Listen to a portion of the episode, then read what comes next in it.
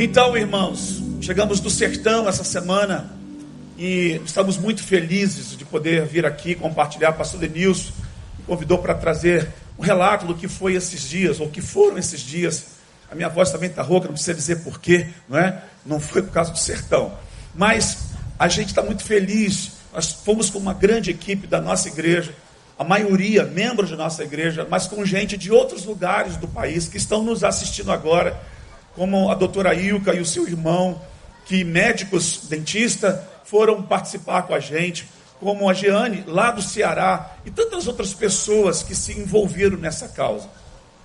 Betânia tem ido a Manaria já nos últimos quatro anos, por, pela quinta vez nós estamos lá. Esse ano é a segunda vez que nós fomos.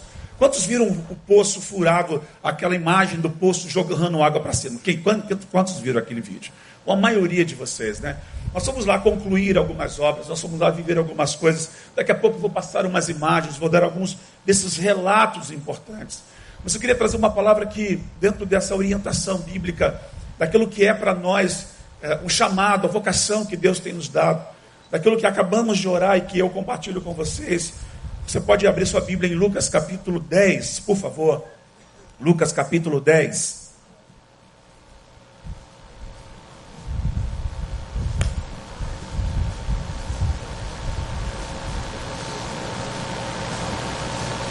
Jesus está sendo arguído por uma pessoa, no versículo 25. O painel põe aí no versículo 25.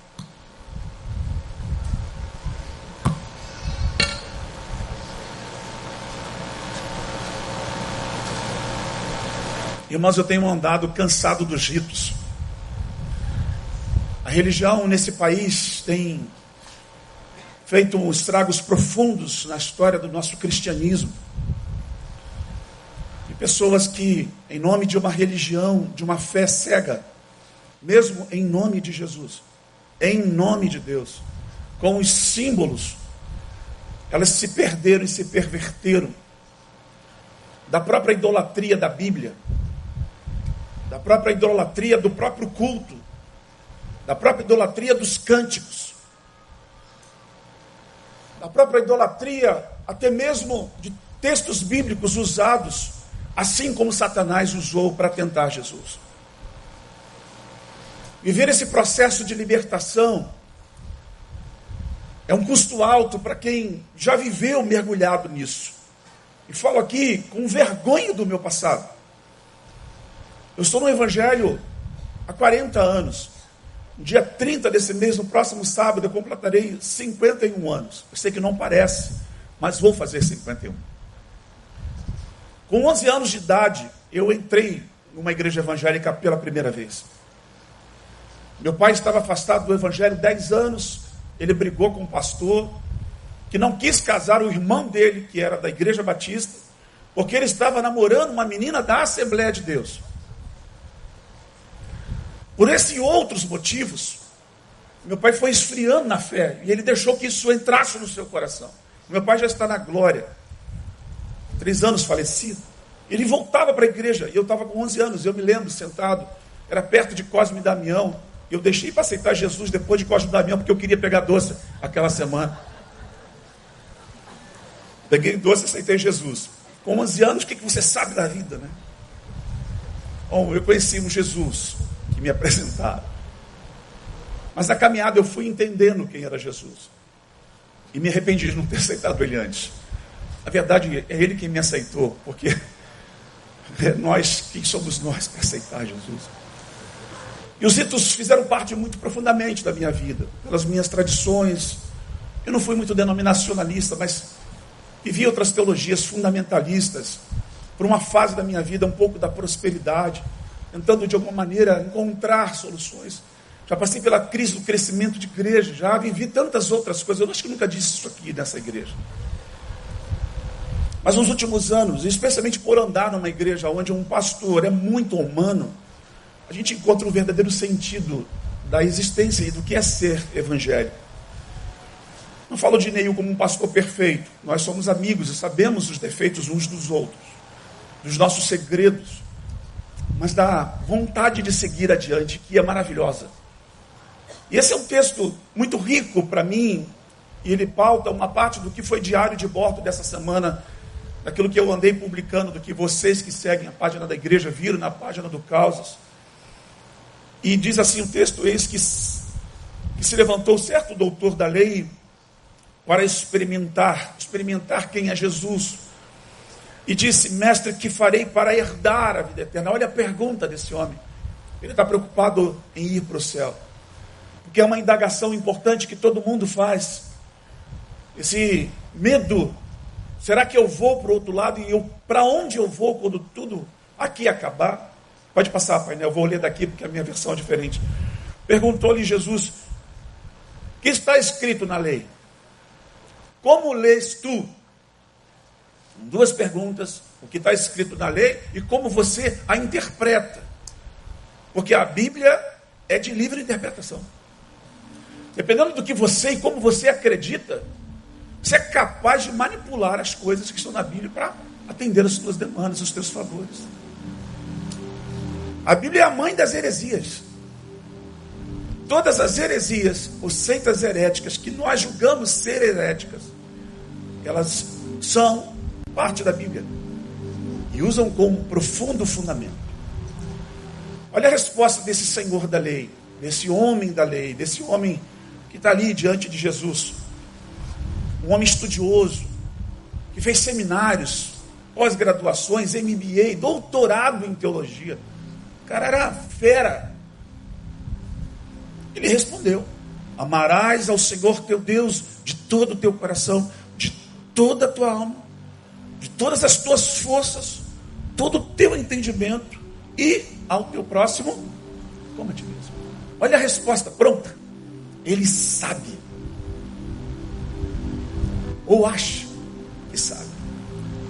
Eu não sei como você entrou aqui nessa noite, porque eu não queria simplesmente, irmãos, trazer o testemunho que é por si só muito edificante do que aconteceu em Manari. Mas eu queria edificar você com essa palavra, para que, quem sabe, como eu e tantos outros que já foram libertos nessa igreja da religião, que agora nos aproxima de fato de quem nós devemos nos aproximar. Pode passar, painel. Tornou-lhe Jesus. Jesus volta para ele e respondestes bem. Faz isso e viverás. É certíssimo, moço. Você está certo, é isso mesmo. Mas vai fazer isso, pratica isso, e você vai viver. É isso que Jesus está dizendo para ele. Pode passar, pai. Ele, porém, querendo justificar-se, perguntou a Jesus: E quem é o meu próximo? Veja, ele está com mais intenções. É aquele momento que você está perto de alguém que sabe ou aparece que sabe mais do que você. Porque alguém já disse que ter conhecimento é ter poder. E à medida que a gente conhece e sabe algo, isso tem um poder sobre o conhecimento que o outro não tem do que isso pode desdobrar em termos de orientação e vida ou não vida. Poder e segredos do conhecimento são coisas muito latentes na humanidade. E essa humanidade caída que retém poder ou que usa e manipula o poder da informação para construir sobre o outro como uma pirâmide, porque o mundo tem essa simbologia e essa maneira de existir socialmente eclesialmente, ou eclesiasticamente, ou religiosamente, seja ela em que hierarquia a gente possa ver em qualquer lugar do mundo. Aí Jesus vai começar a pegar lá dentro do seu coração, porque Jesus já sabe que ele está tentando alguma coisa contra ele. Jesus já estava acostumado com essa gente, era toda hora, todo lugar que Jesus andava tinha um perturbado. E eram esses senhores da lei, eram os fariseus, eram os hipócritas, hipócritas da religião, eram aqueles homens que estavam o tempo todo tentando calçar Jesus, dar uma forma de fazer com que ele caísse, porque Jesus estava arrebentando a boca do balão. Jesus estava fazendo uma obra que eles não faziam há muito tempo, ou não tinham visto na história nem da existência deles. 400 anos de silêncio. As palavras proféticas tinham se calado. Não havia em Israel há muito tempo alguém que fizesse algo tão significativo. E brota esse homem de uma cidade ridícula, E vem ali em Nazaré, no meio de um ambiente de gente pobre, começa a construir algo na vida das pessoas, dar atenção para os esquecidos, dar atenção para os necessitados, dar atenção para quem vivia à margem da sociedade. Jesus se importou com eles e os ensinou. E Jesus, que era inclusivo, não fazia só para eles. Jesus entrava na casa dos ricos, dava umas broncas, chamava a atenção. Olha, vocês me chamaram aqui para comer? Legal. Vocês vêm me chamando seus amigos que podem pagar o jantar depois. Chama quem não pode pagar o jantar para comer com você. Ele estava em todos esses ambientes, inclusive o tempo todo, recebendo as pessoas, acolhia. Mas essas pessoas, a maioria delas, os ricos, os religiosos, vinham até ele de maneiras mais superiores, mais soberbas. E esse homem é soberbo. É a soberba da religião, que muitas vezes está dentro de mim e dentro de você. E nessa noite, desculpa a palavra esdrúxula, mas essa foi a palavra que eu ouvi de Deus um dia. Meu filho, vomite muita coisa que você comeu, porque eu quero te dar coisas novas. Que você passe mal, mas para você passar bem de verdade. Sabe quando a gente come alguma coisa que não nos faz bem? Que a gente precisa no banheiro ter a coragem de enfiar o dedo lá na goela. Isso é uma coisa horrorosa de se viver. Quem aqui já viveu essa experiência uma vez na vida? É muito terrível, irmãos. Mas é preciso botar o dedo lá, naquele lugar, lá no ponto, de tudo que está dentro de nós, que está embrulhando o nosso estômago. Na verdade, está enjoando a gente, mas a gente está resistindo, achando que está lá. Não, não vou botar para fora. Nessa noite, bote para fora. Eu creio que essa palavra é uma palavra de libertação para muitos que estão aqui nos visitando, que nos ouvem nas redes porque eu tenho esperança que Deus quer fazer algo na nossa vida nessa noite. E eu não perco as minhas oportunidades para falar onde eu tenho que falar, para dar o recado de Deus para você. Jesus vai prosseguir dizer coisas a esse homem que ele não consegue entender inicialmente, mas ele vai ser chamado a atenção. Um homem descia de Jerusalém a Jericó, de uma cidade a outra. Caiu na mão dos, dos salteadores, os quais os despojaram e espancando-o se retiraram, deixando-o meio morto. Meio morto. Essa expressão é bem interessante, né? Casualmente descia pelo mesmo caminho certo sacerdote, vendo-o. O que, que aconteceu, gente? Passou batido, um bom português carioca. Olhou, mas não viu. Pode passar. De igual modo, também um levita chegou àquele lugar viu-o e passou de largo. Mas um pai de santo, um ateu, um muçulmano, um espírita kardecista, um bandista, alguém de uma seita oriental, que ia de viagem, chegou perto dele e vendo, encheu-se de compaixão. Compaixão. Encheu-se de compaixão. Foi tomado por um sentimento de identificação com a dor do outro. No mais profundo significado que a palavra compaixão tem.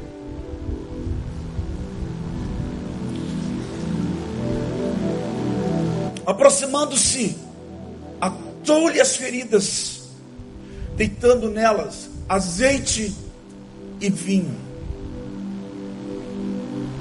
e pondo-a sobre a sua, opondo-a sobre a sua cavalgadura, opondo-o, perdão, sobre a sua cavalgadura, levou-o para uma estalagem e cuidou dele.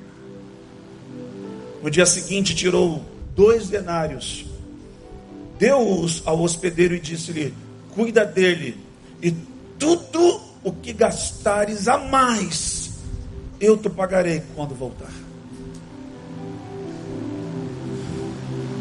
Qual, pois, desses três te parece ter sido próximo daquele que caiu na mão dos salteadores? Respondeu o doutor da lei, aquele que usou de misericórdia para com ele. Disse-lhe Jesus, pois, vai, faze tu mesmo. É muito bom estudar. Gosto de estudar. Gosto de frequentar lugares onde pessoas inteligentes, capazes, podem transmitir conhecimento.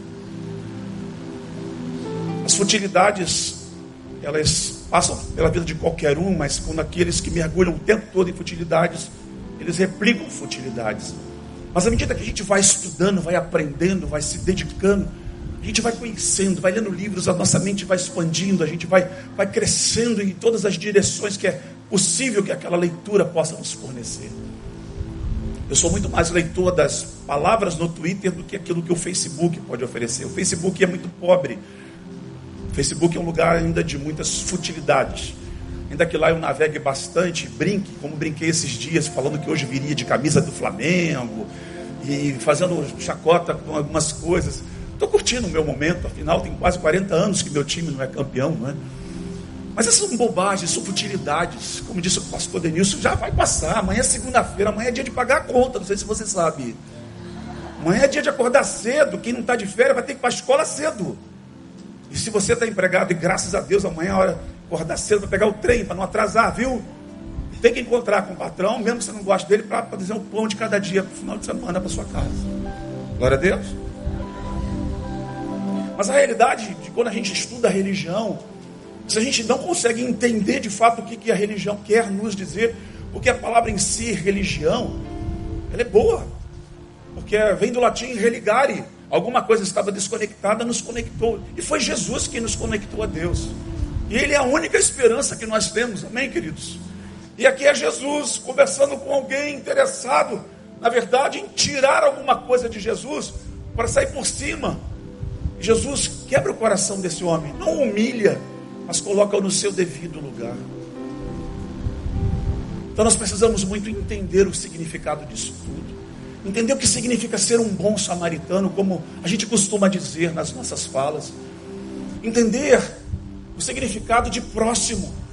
Entender como funciona isso, nessa mecânica divina que a verdadeira religião nos propõe. Porque uma religião que não liga o homem a outro homem, só o homem e a divindade, essa religião precisa ser questionada. E um livro nas minhas férias passadas, Gerard Miller, um autor falando sobre a América Latina e os desafios da teologia da, da libertação, de como a Igreja Católica confrontou os líderes aqui da nossa região. E ele fala de uma frase de Ratzinger, que foi um dos perseguidores, mas que diz uma expressão muito interessante a respeito desse assunto. E ele fala que Jesus é o rosto humano de Deus e o divino do homem que Jesus é o rosto humano de Deus e o divino do homem. Jesus conseguiu configurar de fato, de verdade, e encarnar a realidade de quem é essa divindade que nós dizemos seguir: humano. E essa humanidade, a religião não consegue tolerar. A religião que busca no rito suas prioridades. A religião que prioriza essas coisas. E como eu disse no início, que se perde na intenção do rito. Porque é bom louvar a Deus, amém, queridos? Mas nós não devemos adorar o louvor. É bom ler a palavra de Deus, amém? Amém, queridos? Mas cuidado se você idolatrar a Bíblia. Porque ela pode ser colocada em lugares que você acha que ela está conectando você a Deus, mas não está. Como alguns, por exemplo, colocam a Bíblia aberta em certos salmos, achando que aquilo é um simbolismo que vai libertá-la de alguma coisa. E a pergunta de Jesus, esse homem, é muito interessante. O que você lê? E quando lê, como você interpreta? Como eu falei na minha oração, essa igreja tem nos ajudado a interpretar a lei. E é esse amor ao próximo. Nesses últimos dias, nós, nós consolidamos uma missão que começou lá no início do ano. Em março, nós compramos 35 passagens aéreas pela fé. Nós fizemos um parcelamento e abrimos as portas para receber pessoas que poderiam estar conosco. Nós temos uma escola de missões na nossa igreja, duas turmas esse ano já formaram. Terminei a última agora, CT missional. A nossa fala à igreja, nossas oportunidades de falar aqui, naquilo que a gente vem o tempo todo construindo, nas muitas outras missões. Mas Manari tem um peso especial para a nossa visão do causas, daquilo que a gente consegue mobilizar em termos de grupo. Eu acho que tem uma série de fatores aí que complexos aqui, não dá para explicar detalhes, mas que combina no sertão e que tem feito a diferença naquele lugar. Para você ter uma noção do que é Manari, se você entrar na internet, buscar lá, fantástico programa falando sobre Manari, falando sobre a necessidade humana, o menor IDH do Brasil à época, uma matéria que repercutiu, espalhou pelo Brasil afora e mobilizou um sem número de pessoas para fazer a diferença naquela região. Irmãos, Manari está mudando. Manari está ficando verde. Aos poucos, Manari está recebendo amanhã uma equipe de São Paulo, de uma igreja onde o nosso pastor andou pregando também, 48 toneladas de alimento numa carreta que está indo para lá. Pode aplaudir o Senhor. Essa semana em Manari, mais três poços serão perfurados. Manari está começando assim um processo de ruptura de uma parede diabólica, infernal, que a religião, que a corrupção, e tantas outras coisas impediu durante tanto tempo de chegar naquele lugar. De um olhar de justiça, de um olhar para o outro que está à beira do caminho. Porque a igreja evangélica brasileira, ela gosta do rito. Quando eu vejo alguém da política abrindo uma Bíblia, seja lá em que lugar for, em lugares públicos, e as pessoas comemoram como se fosse a coisa mais importante Irmãos, não é a Bíblia aberta num, numa câmara, não é um cantando um louvor que seja de reino de Deus sobre aquele lugar. Possa ser que isso seja até um ato profético, possa ser, mas até descrente de atos proféticos eu estou, porque eu só acredito quando um país se tornar verdadeiramente cristão, porque nós somos o segundo maior país cristão do mundo, o primeiro é os Estados Unidos, quando a justiça se tornar prática nessa nação. Quando o amor, a misericórdia, o direito, a equidade atingir as pessoas. Quando a bancada da Bíblia desse país parar de lutar pelos seus privilégios, mas lutar pelo povo, pelo pobre, pelo necessitado. Não lutar para que a gente tenha isenção do CP, CPMF, sei lá, do que, que, imposto possa vir sobre a igreja. Ok, essas coisas são interessantes, diminui as nossas cargas tributárias. Mas a igreja evangélica brasileira já não paga imposto, ela é isenta de uma série de coisas. Se ela pegasse aquilo que ela deveria em imposto para os pobres, só isso já faria desse país um país mais justo. Mas não é. A igreja evangélica brasileira são como esses dois personagens que Jesus cita antes do samaritano: é o sacerdote e é o levita. Sacerdote daqueles dias era uma pessoa que era consagrada para um determinado período, se eu não me engano, de dois anos. Me corrijam vocês aí, teólogos, que estudam mais do que eu. E eles tinham uma espécie de escala. A cada ciclo eles precisavam, era um sumo sacerdote. E o sumo sacerdote era aquele homem único que entrava. Mas lá em Pedro diz que nós, geração eleita, sacerdócio real. Porque no dia que Jesus morreu na cruz, diz o texto que o véu do templo foi rasgado do alto a baixo. E todos nós temos acesso à graça, ao trono de Deus. Entremos, pois, com ousadia nos santos dos santos. Hebreus diz isso. Mas que sacerdócio nós exercemos sobre a vida de nossa nação? É o mesmo que esse, que viu o que acontece nesse tempo, onde pessoas estão sendo assaltadas. Assaltadas, às vezes, de um objeto. Hoje eu vi um vídeo chocante lá no Twitter.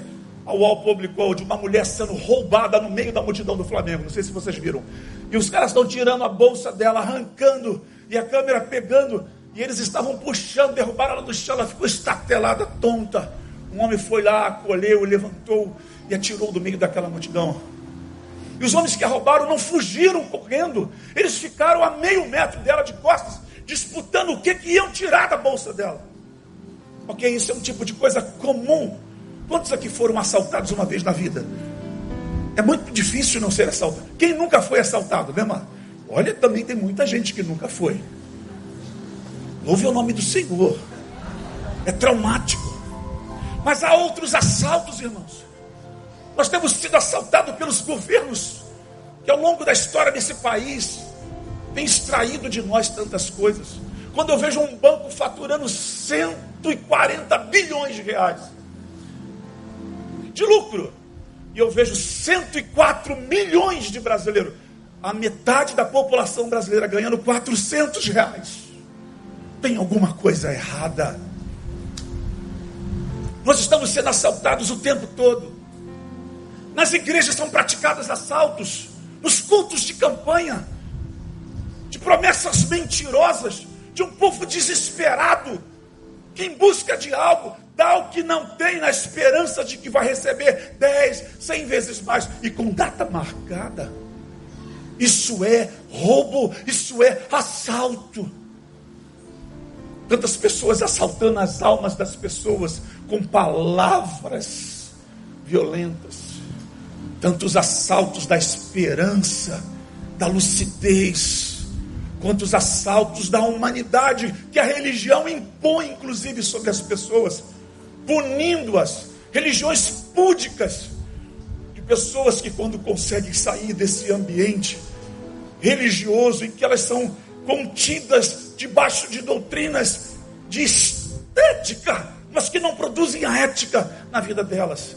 Quando elas têm a oportunidade de se encontrar com alguma coisa com a qual ela deseja na sua alma, ela está tão desequilibrada que ela vai com tudo e se perde, peca de maneira estrondosa e acaba estragando toda a sua vida. Quantos assaltos nós somos acometidos da nossa existência? Assaltos constantes.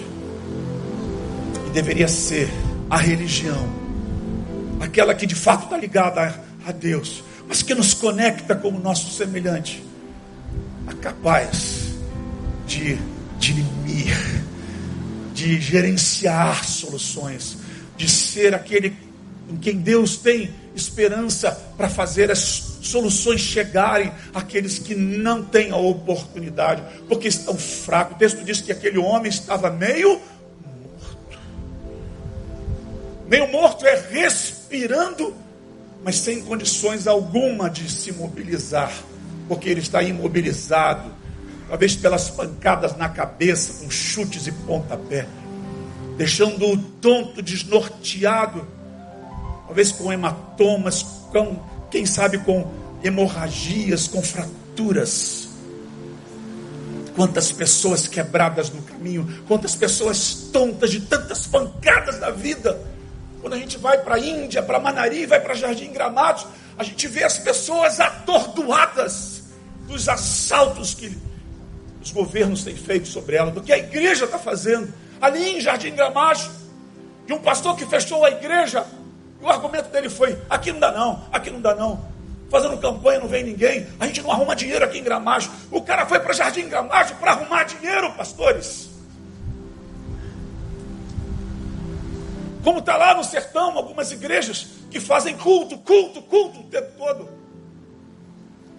Mas há outras, há outras pessoas, há os samaritanos que acordaram, aqueles que viram e sentiram íntima compaixão. Sentir íntima compaixão é, é aquilo que Jesus disse quando ele viu as multidões em Mateus 9. Vendo ele as multidões, compadeceu-se delas, porque andavam errantes como ovelhas que não têm pastor. Ele as acolheu, e ele as acudiu. Nós precisamos acudir as pessoas. O samaritano fez isso, acudiu, trouxe solução para esse momento de desorientação completa do assaltado. Manari, 20, milhões, 20 mil habitantes. Nós andamos regiões de carro para um lado para o outro. Jorge, eu não sei que conta a gente faz de quilometragem, mas a gente rodou muito. Você tem uma ideia? mil quilômetros andando em Manari todos os dias, os cinco dias que nós passamos lá. Cada dia que a gente ia para um lugar, voltava. Alguns lugares eram uma hora e meia viajando de dentro de Manari, por estradas muito ruins, por lugares desérticos. E você olha para um lado, você olha para o outro, isso aqui não vai dar nada, isso aqui não vai dar em nada. E aqui mora a gente, a gente fazia os trabalhos, brotava a gente, saía a gente dentro do cacto, saía a gente dentro da pedra, saía a gente da poeira, aparecia a gente de todos os lugares. Uma coisa impressionante. E é gente, é ser humano. E aí você pergunta, por que essa gente vive aqui? Por que essa gente não vai embora daqui? Vai embora para onde? Para São Paulo? Que não tem mais emprego? Vai para onde, gente? É um desafio enorme que nós temos em nossas mãos. Sabe, quando a gente olha para o assaltado, a sensação que dá é: meu Deus, o que, que eu vou fazer? A gente faz aquilo que a gente tem na mão. O que, que esse homem pegou? Põe o texto aí, painel. E tinha na mão para resolver os primeiros momentos desse homem: azeite e que mais? Vinho. É o que você tem na mão. Amém ou não amém, queridos? Mas eu não tenho isso. Tem alguma coisa aí. É o que você tem na mão. Sabe quando Deus usou Moisés? Moisés, o que você tem na mão? Uma vara. Gente, olha a história de Moisés usando a sua vara para fazer o que ele fez. É o que a gente tem na mão. Olha Davi com aquela pedra para derrubar o. É o que ele tem na mão. Quando ele saiu para buscar o que ele não tinha na mão, que não combinava com ele, a armadura de Saul para derrotar o gigante, o que aconteceu? Não coube nele, ele se sentiu desequilibrado. É o que você tem na mão. É o que você tem no bolso. É o que você tem dentro do seu coração. É o que você sabe, mesmo que aparentemente pouco. É isso que as pessoas que estão assaltadas no caminho mais precisam.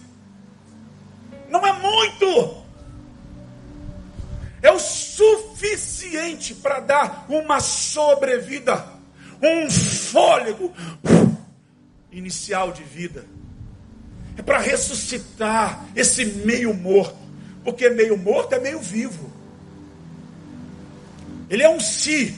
Se tivesse morrido, não morreu, porque tinha alguém que se importou com ele. Então, nessa noite, em nome de Jesus, rompa com a religião e vamos cuidar dos assaltados no caminho. Eles estão precisando de uma igreja viva, de uma igreja que se importa, porque Deus está usando gente que a gente acha que não é de Deus, e nós estamos achando que nós estamos com a verdade. E chegamos a dizer que conhecereis a verdade e a verdade vos libertará, quando na verdade nós vivemos uma mentira. Não é o fato de eu citar textos que me tornam um verdadeiro cristão, um verdadeiro religioso, porque a verdadeira religião é cuidar dos órfãos e das viúvas. Porque a fé sem obras é morta, quero lembrá-los. Porque quando você vê a oportunidade de fazer o bem e não faz, diz Tiago, peca. O assaltado é alguém que precisa do nosso bem, dos nossos bens do nosso melhor tempo, de um bem-estar, de um bem viver. É uma parábola comum a contextos daqueles dias. Mas Jesus conta para mexer com a religião, para abalar as estruturas que na verdade já estão prestes a cair. Construir a casa sobre a rocha, irmãos é dar significado a uma vida de atitudes e atos de misericórdia constantemente.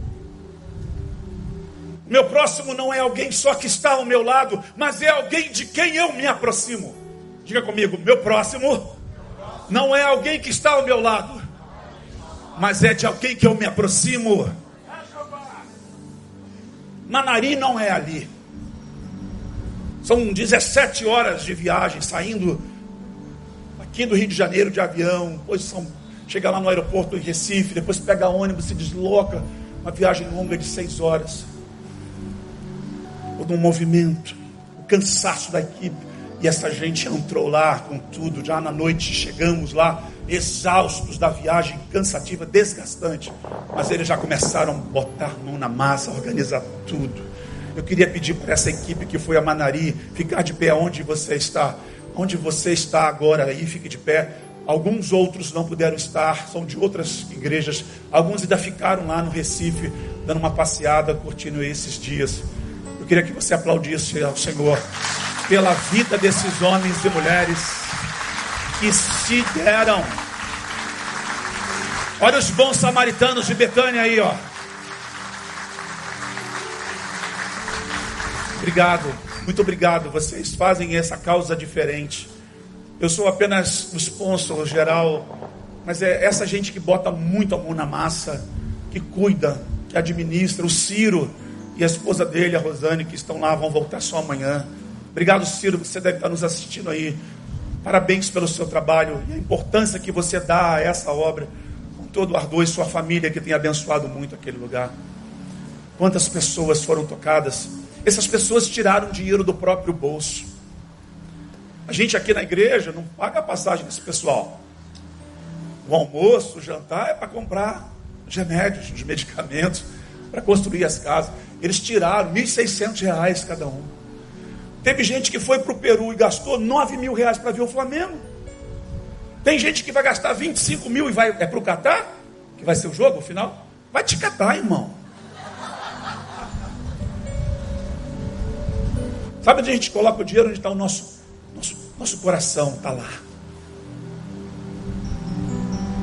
O coração dessa igreja está em todo lugar onde Deus tem nos levado no meio dos assaltados.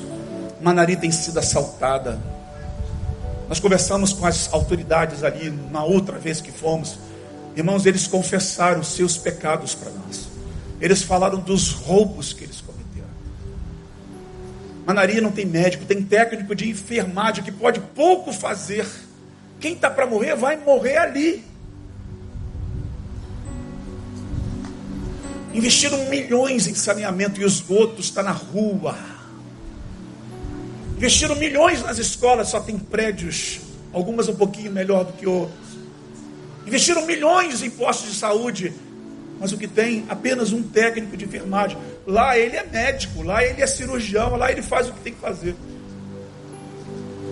Mas tão fácil de resolver problemas dessas pessoas. Só que, irmãos, nós colocamos as autoridades nas mãos de Deus. Na hora de votar, a gente vota como tem que votar ou não.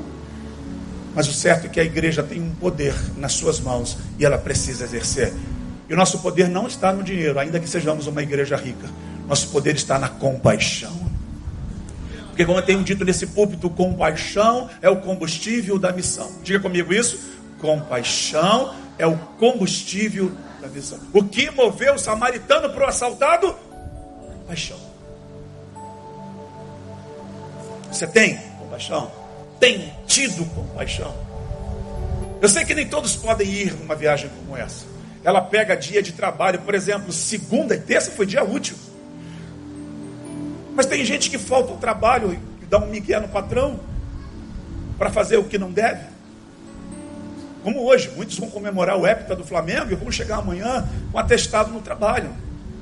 Muita gente.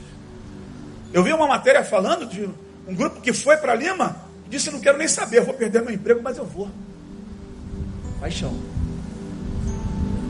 Agora, essa paixão pelo próximo e sabe o que, é? Assim, o Flamengo pode dar o retorno de uma taça, a gente comemora. Eu estou citando o Flamengo porque está aqui. Em... Mas pensa num pobre como esse, ele não pode te pagar nada de volta. Essa gente de Manari, eles não podem devolver um centavo para a gente. Mas há algo que a gente, com certeza, trouxe de herança de Manari. É aquilo que Jesus diz assim: ó, mais feliz é aquele que dá do que aquele que recebe. E aí alguns irmãos foram no trabalho e disseram para o chefe, ó, eu segunda e terça vou faltar. Posso pagar isso com o meu banco de horas? Alguns falaram com seus patrões e conseguiram negociar, e não só os patrões liberaram, como abençoaram. Porque quando a gente tem compaixão, a gente usa o que tem na mão. A gente vai até o outro e se aproxima e começa a transformar o meio morto num vivo inteiro que essa inteireza de vida que alguns talvez nunca tiveram, mas esse que outrora tinha perdeu, foi restaurado à medida que alguém se importou com a sua dor. Isso é ser verdadeiro religioso. Essa riqueza que a religião, que humaniza a gente, que nos aproxima do outro. nos torna diferentes. Sabe, irmãos, o que nós temos construído em Manaria tem sido tão, tão, mas tão especial, que dessa vez pessoas foram a nós e disseram assim: como eu faço para conhecer o Deus que vocês adoram? Como eu faço para aceitar esse Jesus que vocês seguem? Assim como foi com Cláudia e algumas mulheres que estão fazendo a diferença no grupo das mulheres. E elas disseram: Como eu faço para ir atrás desse Jesus que vocês pregam? Eu quero conhecer esse Deus. Aí elas pararam tudo o que estava fazendo e foram dizer para ela: Agora a senhora entrega seu coração pela fé em oração e reconhece e segue nesse caminho, nessa jornada e tenta ser igual a gente, porque essa é a jornada da vida, servir ao próximo. Manari tem sido tocada por um pastor chamado Manuel, Antônio Manuel, com sua família, um homem de Deus, por quem somos apaixonados. Ele é irmã Sirleide com seus filhos, Nora, Germos, tem feito a diferença naquele lugar. Como aquele homem serve aquelas pessoas. Pela vida do pastor Ronaldo e da irmã Joana, que tem feito um, um trabalho incrível pela, pela, através da ONG Pão é Vida. Do que aquela gente está fazendo naquele lugar. Mas eu vi gente cansada, eu conversei com eles, alguns deles, e ouvi a história deles, eles estão cansados, nós precisamos orar pelos nossos obreiros. Porque, irmãos, fazer o bem o tempo todo cansa. Paulo disse: Não canseis de fazer o bem, porque faz a gente ficar cansado também, porque eles também são humanos. E a gente precisa refrigerar a alma dos missionários. A gente precisa acolhê-los em nossas casas. Deixa eu falar uma coisa para você, eu não tinha planejado isso. Se você tem uma casa de praia, se você tem uma casa na serra, se você quiser ajudar a gente a colocar esses missionários nos dias lá, para eles descansar, tirar a gente daquele buraco do mundo, a gente paga a passagem deles e ajuda na estadia para eles descansarem. A gente não quer pagar um plano funerário para o dia que eles morrerem poderem ser enterrados rapidamente. A gente quer dar um plano de vida para eles também, porque nós precisamos nos importar com os nossos obreiros nos campos também.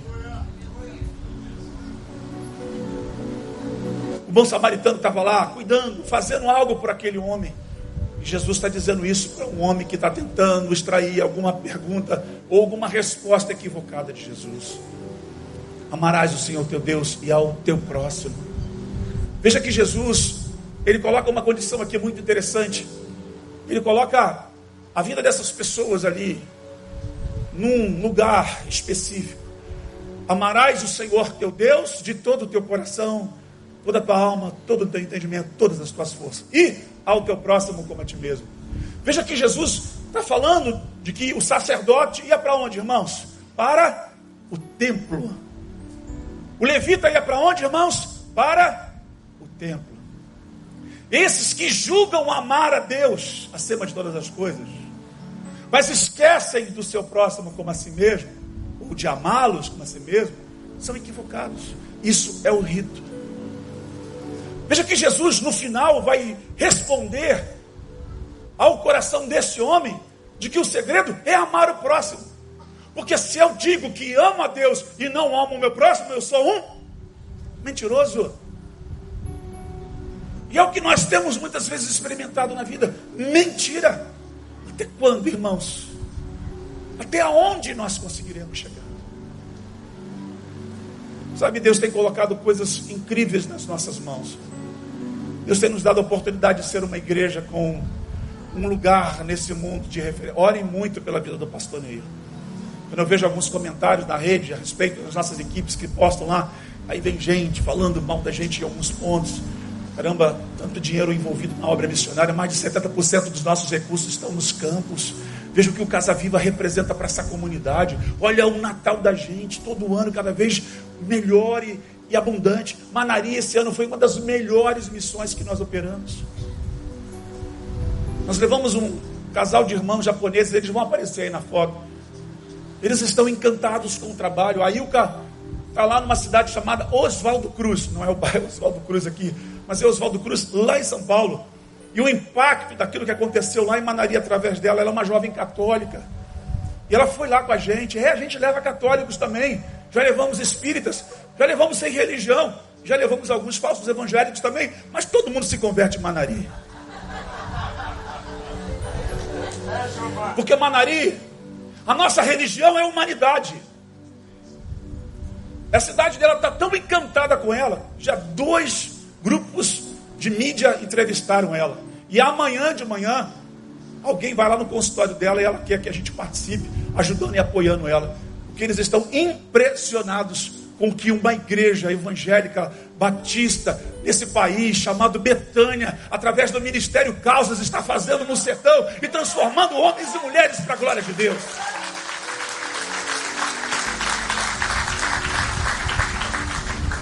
Já estou caminhando para o fim. O que é religião para você? Qual é o ritual que você acha que Deus está interessado? Que você venha ao templo? Para adorar a Deus. Quando o assaltado no caminho não está sendo acolhido. Não é assim, irmãos. Ah, eu vou para a igreja hoje. Se aparecer um assaltado, eu vou parar. Tá, pode ser, mas não é toda hora. Quantas vezes você veio a Betânia que você viu um assalto? Mas o assaltado é, é essa gente que está diante de nós. É um morador em situação de rua. É um menino que precisa ser acolhido, porque senão o tráfico vai aliciá-lo é uma menina prostituta que ela só pode fazer sexo. E a gente precisa comprar a liberdade dela. Mas não é comprar a liberdade dela do cafetão e dizer, agora minha filha, você é livre. É acolhê-la. Irmãos, orem por nós. Eu estou recebendo uma conexão através de uma rede minha e uma pessoa de outro país está vendo o que nós estamos fazendo. Esse homem está com câncer no esôfago. E ele tem buscado lugares onde ele possa, no fim da sua vida, depositar grandes recursos para abençoar causas humanitárias. E ele me perguntou assim: Você é honesto? Olha a pergunta que esse cara me faz no meu e-mail. Eu não sabia responder como eu sou honesto assim. A única coisa que eu disse para ele é assim: Eu estou há 30 anos no ministério. Eu moro na casa da minha sogra e o meu carro é uma Doblô 2010. Ele disse: Então é com você que eu quero conversar. E nós estamos evoluindo uma conversa. Irmãos, eu não sei se isso é verdade, se é. Mas eu estou colocando isso aqui para a minha igreja, com, qual, com a qual eu trabalho, debaixo da liderança do pastor Neil, no Ministério de Missões. Orem por isso. Que se isso concluir, nós poderemos nós poderemos cuidar de muitos assaltados pelo mundo. Nós poderemos cuidar de muitos Dalits na Índia. Nós poderemos libertar muitas crianças em Jardim Gramacho. Deixa eu ler para você um relatório de Manari e vou pedir o painel para colocar aí para gente o que aconteceu lá no sertão.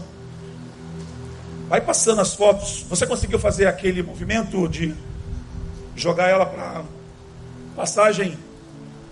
Ou vai só uma a uma. Responde para mim aí, Panel. É, já vi que é uma a uma. Não dá para ouvir, né? Nós levamos uma tonelada de doações para Manari. Uma tonelada de avião. Que foi antes. Nós queremos agradecer a GoLog, pessoa do Tarcísio, membro de nossa igreja, da Jaque, que todos os anos colaboram para essa causa. Vai devagarzinho aí, segura um pouco. Irmãos, nós pagaríamos ou nós economizamos, por assim dizer, 10 mil reais no transporte dessas mil ou desses mil quilos, dessa uma tonelada de alimentos, de material, de chinelo. Só de chinelo foram quantos pares de sapato? Mil pares. de chinelo nós levamos para Ninguém vai, vai queimar mais o pé naquele sertão, pelo menos criança nenhuma, porque os chinelos foram todos pequenos para atender as crianças. Nós atendemos na casa de recursos para a área de saúde. Irmãos, pensem: equipamentos, tratamentos dentários profundos. Para mais de 50 mil reais foram investidos nisso. Sabe quem tirou do bolso? Os dentistas. Sabe quem ajudou? Você com a sua oferta, com aquele carnê, com aquela doação. Olha aí, o nosso pessoal chegaram lá, arrumaram as coisas. Quando eles vão passando, eu vou falando. Nós atendemos a muitas crianças.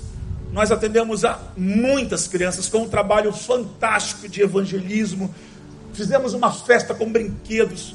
Nós atendemos a 250 mulheres. Nós atendemos a 100 homens. Quando eu falo atendemos, é diretamente. O Romão cuidou dos homens e a Cláudia cuidou das mulheres. O Romão fez um trabalho, ele levou um data banner. Sabe o que é um data banner? Não. Tem o data show, mas o Romão criou o data banner. Ele mandou imprimir né, banners e fez vários. E aí ele foi passando a história dele como um ex-alcoólatra. Como ele pôde trabalhar na vida desses homens. Foram homens como esse que perguntaram: o que faz vocês virem aqui para cuidar de gente que não pode dar nada em troca para vocês? Sabe por que eles perguntam isso? Porque eles estão acostumados a serem assaltados. Porque muitos dos que vão lá fazem isso, mas querem comprar o seu voto. E nós apenas ganhamos deles um voto de confiança, porque na próxima vez eles também vão conhecer Jesus. Esse é o médico, doutor Hiran, foi lá. Gente, nós levamos um otorrinolaringologista para o sertão. Nós levamos uma neurologista para o sertão. Você sabe o que é isso? Isso é um luxo no sertão. Mas gente voluntária. Nós levamos uma radiologista, uma médica radiologista para o sertão. Nós levamos os melhores times de enfermeiras de nossa igreja para o sertão. Nós levamos uma farmacêutica para o sertão. Nós abençoamos e transbordamos toda a vida para cuidar dos assaltados. Nós levamos o azeite e o vinho. Nós levamos, levamos você com a gente.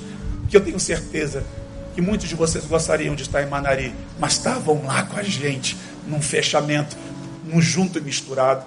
Essas mulheres que foram edificadas com palavras de orientações, subjetivas às vezes dos sonhos, mas sonhos que se transformaram em realidade. As mulheres que foram alcançadas com a combinação do projeto que nós começamos lá em março, a startup da, do Fuxico, Fuxiqueira do Sertão, coisa bonita, né? E elas ganharam o seu primeiro salário. Elas venderam 680 reais em peças e nós entregamos o primeiro salário dessas mulheres. Sabe o que significa isso? Empoderar uma mulher sertaneja que não tem a menor chance de fazer nada na vida, irmãos. E uma igreja capaz de pegar um assaltado e levá-lo, colocar no lombo do seu animal e chegar na estalagem e dizer assim: ó, cuida, porque na volta a gente vai pagar a conta. E é isso que nós estamos fazendo lá no sertão. Olha aí os chinelos, pode passar. Passa um pouquinho mais. Dentistas cuidando. Ai, que coisa maravilhosa, gente. Olha aí, tanto tratamento foi dado, mudança de sorriso, gente com os dentes todo cariado, transformação de sorriso antes e depois. Nossas crianças procurando uma sombra, tem um sol para cada um lá no sertão. Estava tão quente, tão quente que lagarta não saía do lugar. Lagartixa estava escondido. Irmãos, estava muito quente. Eu passei mal. Várias pessoas tiveram um pouco de tonteira lá porque o sol estava e a gente estava tomando água. Foi um dia que eu preguei lá na igreja do pastor Manuel. Pode passar. Olha aí essas mulheres, essa irmã do vestido preto e branco aí, ela ela estava que era só sorriso, chorando de alegria, porque ela ela foi, ela acreditou no projeto, ela mobilizou as pessoas de uma zona assim que não tinha nada, nada, nada. E ela cuidou dessas mulheres que estavam na casa dela. E aí está o material, essas capas de almofadas né, que nós fizemos.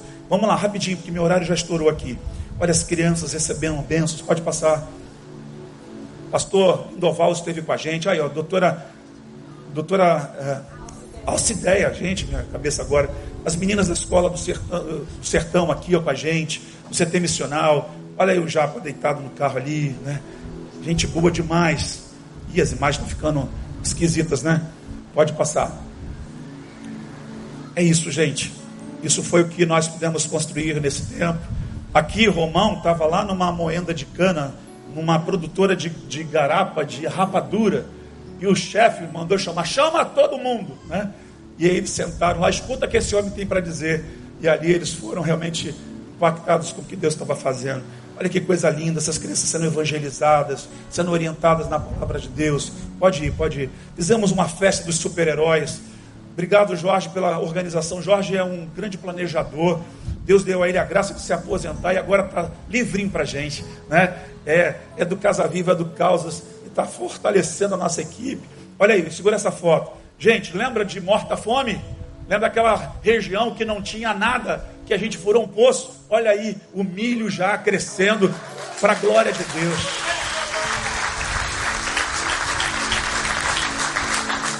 Esse aí o ônibus da solidariedade, a gente levando esperança, os sonhos que nessas bolas representavam. Levamos palhaços, né? Aí o Paulo com a gente, fazendo um trabalho lindo, maravilhoso, alegrando as crianças. Pode passar. Como foi legal. Para na foto dos super-heróis aí quando chegar. Só pra, volta um pouquinho, volta um pouquinho aí. Deixa essa imagem aparecer. Gente, essa caixa d'água que vai agora atender as demandas das pessoas. Ali, agora é o nosso point. Furamos o poço dentro de uma propriedade, fizemos um contrato e dissemos: a água que vai ser dada aqui é para atender a comunidade. E aí tem vídeo rolando lá na página do Caos, depois assista e veja o que a gente está fazendo lá. E hoje muita gente está sendo atendida por causa dessa água. Foi a festa das nossas calças, nossos super-heróis, pagando mico, né? Super-homem. Olha aí, olha, levamos o Chaves, né? Super-herói. Vai fazer o quê? Olha o Homem-Aranha pendurado, né? Olha o super-homem como é forte. Eu pedi para ele me levantar, mas ele saiu fora. O Homem-Aranha Aí de novo, mais um pouquinho do Capitão América, não é isso? Capitão América, bonitão. Aí tem uma, uma herói do Flamengo. Não passa essa foto, não pode. Chiquinha, foi, foi muito legal. Então, assim, nós atendemos as demandas de um povo que carece o tempo todo da presença da igreja. E nós vamos voltar em 2020. Se você quiser ir com a gente, comece a orar hoje e se prepare. Em 2020 nós temos muitas causas. Mas eu vou encerrando, vai passando. Tem uma última foto que eu quero que você deixe aí. Vai lá para a última foto. Você consegue pegar a última foto? A gente está servindo lá. Queria mostrar uma imagem que eu separei aí. Isso. Acha a última foto, deixa. Queria ver com vocês a última foto da nossa sequência. Quando você olha para essas imagens, ouve esse texto, eu não sei o que você sente, mas nós estamos muito felizes, realizados longe de me sentir igual ao apóstolo Paulo, mas quando Paulo, enviado por Antioquia para as viagens missionárias, ele fez três viagens missionárias registradas, falam de uma quarta não, não registrada. Paulo volta para Antioquia, que é a sua igreja de origem, e conta os relatos do que Deus está fazendo nesses lugares, por onde ele passou, do que Deus operou com a sua graça a seu favor. Irmãos, nos ajude em 2020 a alegrar muitas pessoas. O último ato do Causas desse ano vai ser um almoço missionário, domingo que vem. Nós vamos ter pernil assado, pernil de Natal, a 25 reais. É isso, Eliseu? Esse almoço, irmão, é tão especial, porque na verdade todo o recurso que nós vamos levantar será para a campanha do amor presente. Então, domingo que vem, não faça fumaça em casa, venha almoçar com a gente. Está 25 reais porque é pernil. E a gente quer, com uma equipe dessa e tantas outras pessoas, fazer a diferença em muitos lugares onde Deus vai nos levar. Dessa vez foi o sertão. Olhamos frutos desse, desse projeto. Vimos muitas pessoas se rendendo aos pés de Cristo. Vimos crianças conhecendo Jesus através de uma igreja que prega a palavra, mas muitas vezes usando principalmente o serviço. Essa imagem aí que eu queria que você deixasse. É o pastor Indoval em cima do Jaguinho. Ela é engraçada em princípio, né? mas ela me fez lembrar Jesus, pastor Lindoval. Porque a religião, a religião, segura aí. Você pode ficar de pé, para não ficar te enrolando mais que eu vou terminar, vou terminar e a gente. Presta atenção. Quando você vê filmes de heróis, de príncipes, de imperadores entrando nas cidades, em que tipo de animal eles costumam entrar? Fala para mim. Cavalo. Qual é a cor do cavalo? Branco. Como é que foi que Jesus entrou em Jerusalém? O rei dos judeus, o rei dos reis, o rei de todos os reis, de todos os senhores, o rei da terra, do céu e do mar. Como foi que ele entrou? Isso é um choque para a religião. Sabe, você entra aqui, você está cheio de pompa por causa da tua fé. Em nome de Jesus, irmão, vai embora para casa e reconsidera tudo que você está pensando. Porque o reino de Deus é misericórdia, graça serviço. É esse aqui, ó, é a humildade. Pastor Lindoval escreveu um dos mais lindos textos que eu já vi aqui sobre uma, uma obra dessa. Está no boletim da sua igreja. Leia lá. Descrevendo a impressão dele sobre o sertão. Falei, brother, bota lá, está lindo demais. Ele estava ali vendo que essas pessoas, é o, é o meio de transporte deles. Sabe, a gente está buscando. Eu estou pensando em trocar meu carro, ó, 2010. E estou precisando, meu carro está muito ruim. Vou trocar se Deus permitir. Mas sabe, a gente não precisa de muita coisa para ser feliz. A gente precisa entender quais, são as prioridades do reino de Deus. E aí está um pastor, presidente do Casa Viva, nem precisava ter ido lá, mas ele quis ir com a Ana. Foi muito bom ter vocês por perto. Obrigado, Ana. Essas imagens, a maioria delas foi a Ana que fez com a máquina dela. Essa imagem mexeu comigo porque ela representa o que a religião precisa fazer: se humilhar.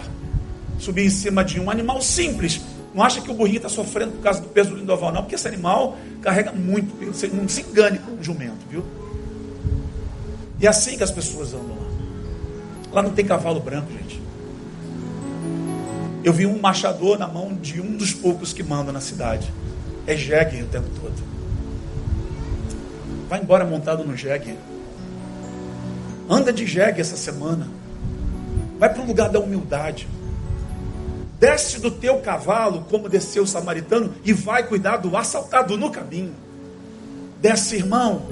Para enxergar o outro, você tem que descer o nível que você acha que está bombando, que está aqui por cima.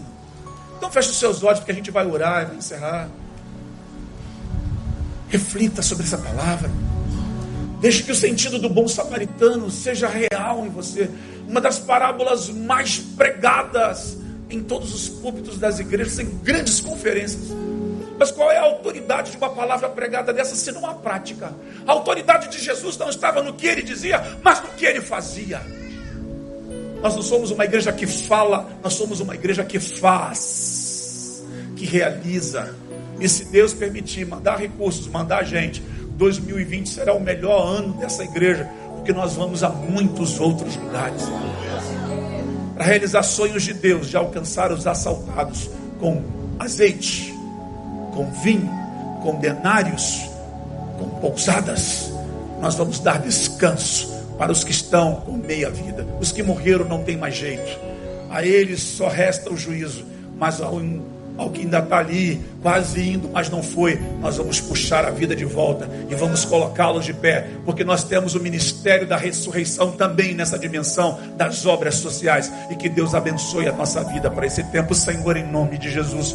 Muito obrigado pela igreja que nós temos servido, obrigado pelo privilégio de poder descer do cavalo, de dar azeite, de dar, ó Deus, um pouco de vinho àquele que caiu no caminho, de poder dar um pouco do nosso denário, do nosso salário Senhor, eu te louvo por essa igreja, por esses homens e mulheres que foram com a gente lá no sertão, que se sacrificaram, que fizeram alguns dívidas no cartão de crédito, acreditando que o Senhor os queria lá.